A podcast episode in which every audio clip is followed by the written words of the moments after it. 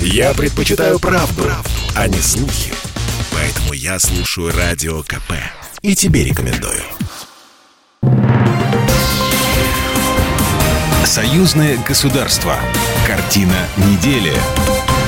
Здравствуйте, я Екатерина Шевцова. Это «Картина недели». В ней рассказываю о том, что произошло важно в союзном государстве. С 1 сентября Россия и Беларусь официально перешли на сниженные тарифы на роуминг. Союзные парламентарии обсудили важные вопросы.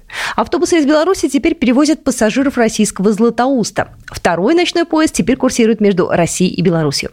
О главных событиях в союзном государстве прямо сейчас.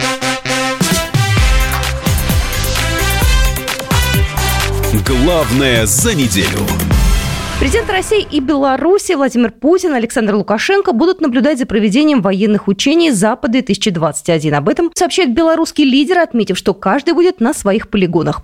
Лукашенко заявил, что в предстоящих учениях, которые состоятся на территории двух стран от Калининграда до Владивостока, будет задействовано большое количество войск. Напомню, стратегические учения Запада-2021 пройдут на территории России и Беларуси в период с 10 по 16 сентября.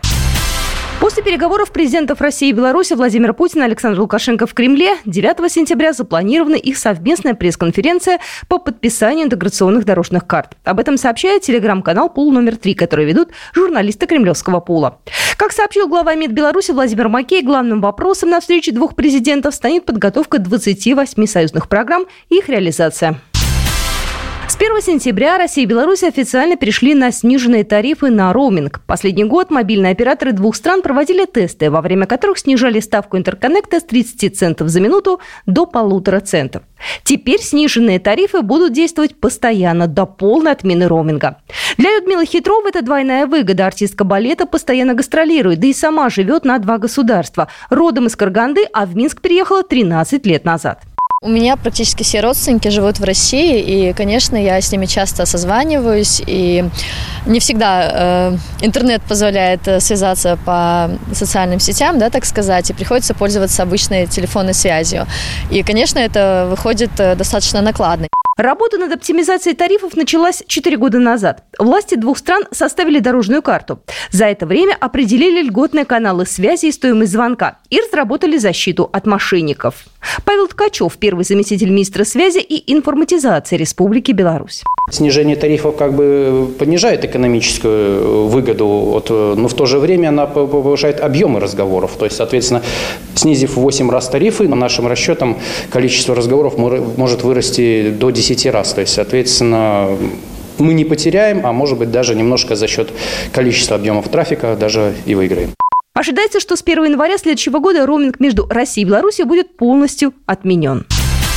В поселке Стрелица Воронежской области открылась школа, которую построила белорусская компания. Торжественное открытие прошло в присутствии губернатора региона Александра Гусева, заместителя председателя Госдумы России Алексея Гордеева и чрезвычайного и полномочного посла Беларуси в России Владимира Семашко. Школа была построена достаточно быстро. Об этом сказал посол Республики Беларусь Российской Федерации.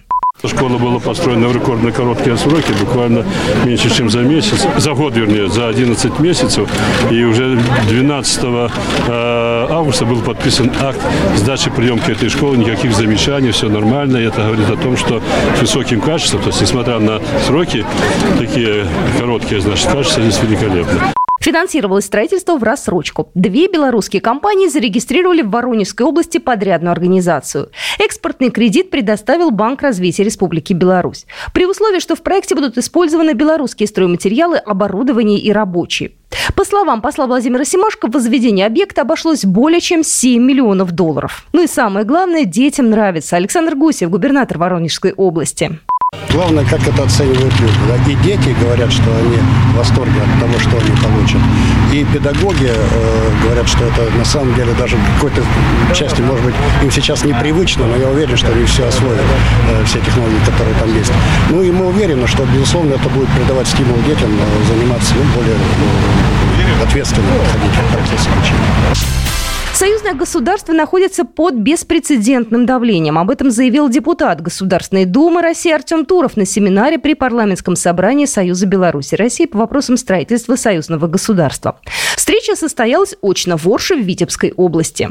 Вот мы сегодня собрались здесь, э, потому что мы видим, насколько сейчас э, ряд э, европейских стран пытаются вмешиваться во внутреннюю политику России. Беларуси идет беспрецедентное давление на наши страны, и для нас очень важно в сфере экономической, в сфере, в том числе и гуманитарной, искать новые точки соприкосновения для того, чтобы вместе развиваться, вместе поддерживать друг друга.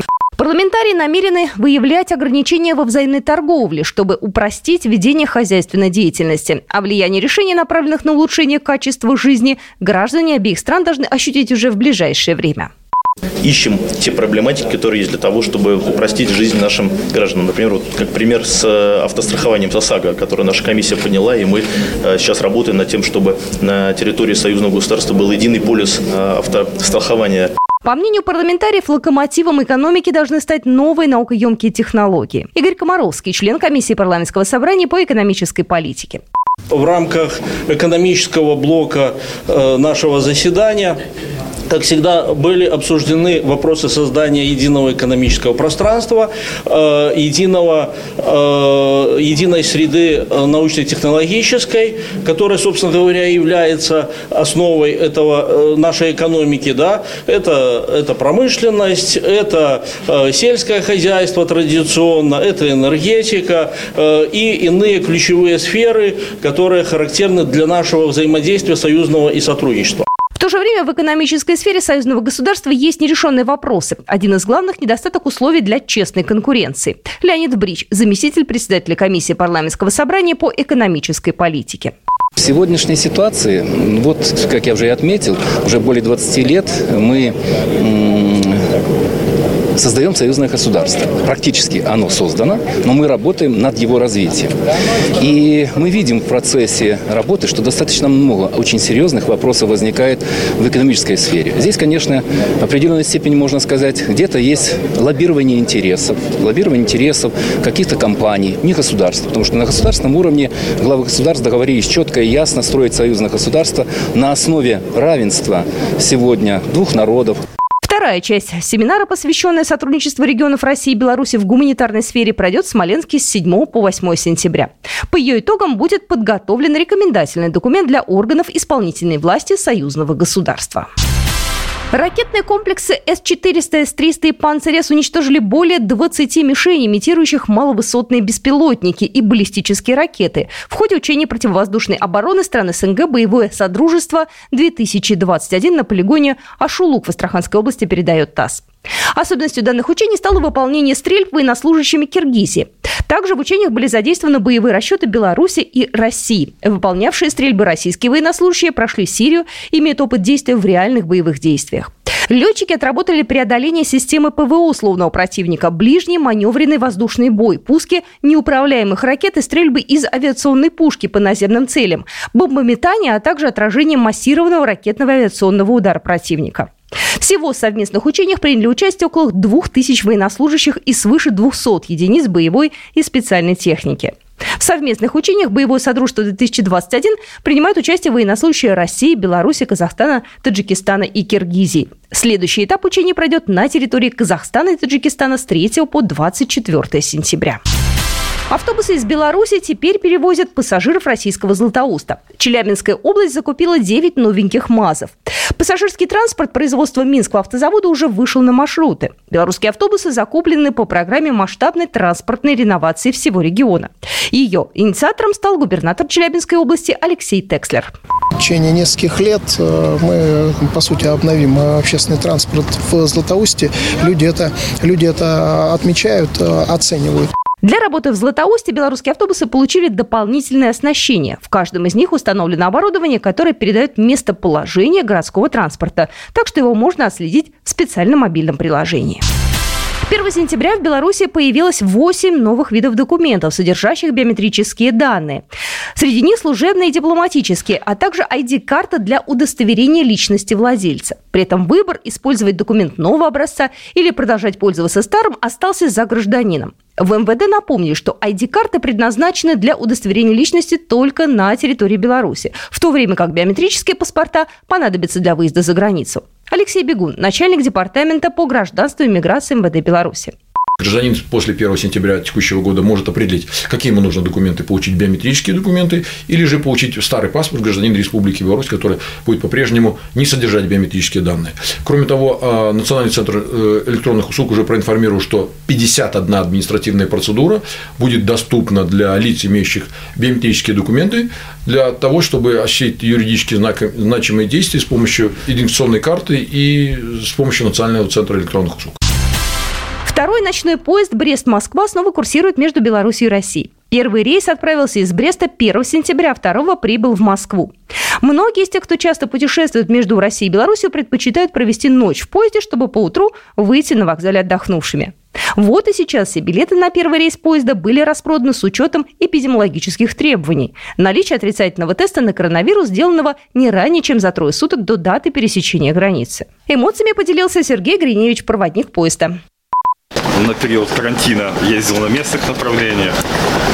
Сейчас доволен, поезд вернулся, жизнь налаживается. Ну, со временем, думаю, вернется все, все поезда, которые подменяли уже. 28-я Москва возвращается с сегодняшнего числа. Пассажиры обязаны использовать приложение «Путешествую без COVID-19» при въезде в Россию. Оно позволяет находить ближайшие лаборатории для сдачи ПЦР-теста, результаты которого потом будут храниться в нем же в виде QR-кода. Судя по наполненности вагонов, с работой приложения разобраться не составило труда. И еще хорошие новости. С 1 сентября российские железные дороги удвоили количество вагонов в скоростных поездах «Ласточка», курсирующих между Минском и Москвой. Теперь в каждом составе по 10 вагонов, а значит удвоится и количество билетов. Программа произведена по заказу телерадиовещательной организации Союзного государства. Картина недели.